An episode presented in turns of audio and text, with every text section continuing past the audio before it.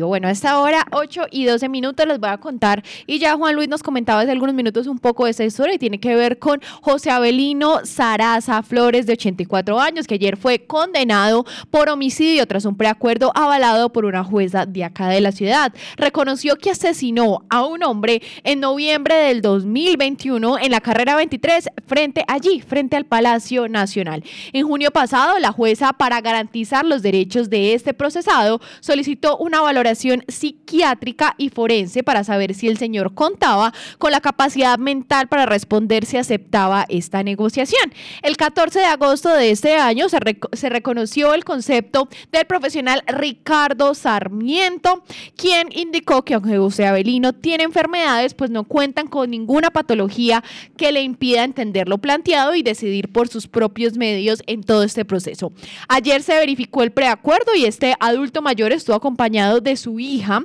quien acudió a la audiencia para ayudarle a entender lo que se decía y también para repetirle al oído lo que comentaba la jueza, porque pues José Abelino sufre de sordera. Abelino aceptó ser el autor del homicidio, pasó de autor a cómplice del delito y se obtuvo de la fiscalía una rebaja del 50% de la pena, donde los pagará pues se definirá en otra fecha porque la abogada en ese momento pidió la domiciliaria debido a su edad y a las enfermedades que padece José Abelino que no harían entonces su vida compatible con la de una cárcel.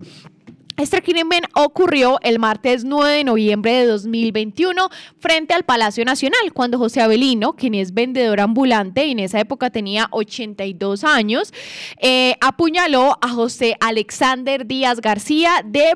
de 42 años, perdón, apodado Macorro. Este último, al parecer, pues había intentado robar en un local de cosméticos y cuando salía discutió con este vendedor ambulante, con José Avelino, y quien lo atacó. Luego de esta discusión, la policía expresó en esa ocasión, durante ese caso, que nada justifica quitarle la vida a otra persona. La vida es sagrada, somos seres humanos y debimos vivir en civilización, que si alguien obviamente pues incurre en un delito, pues lo debido es llamar a la policía, tomar la justicia por sus propias manos, pues como vemos en este caso, tiene consecuencias. En este caso, llevar a uno al cementerio, en el caso de Alexander Díaz, quien falleció ese día, y al otro, al adulto mayor José Avelino, a la cárcel. Entonces, 104 meses de cárcel mediante un preacuerdo le dan a José Abelino Zaraza de 84 años.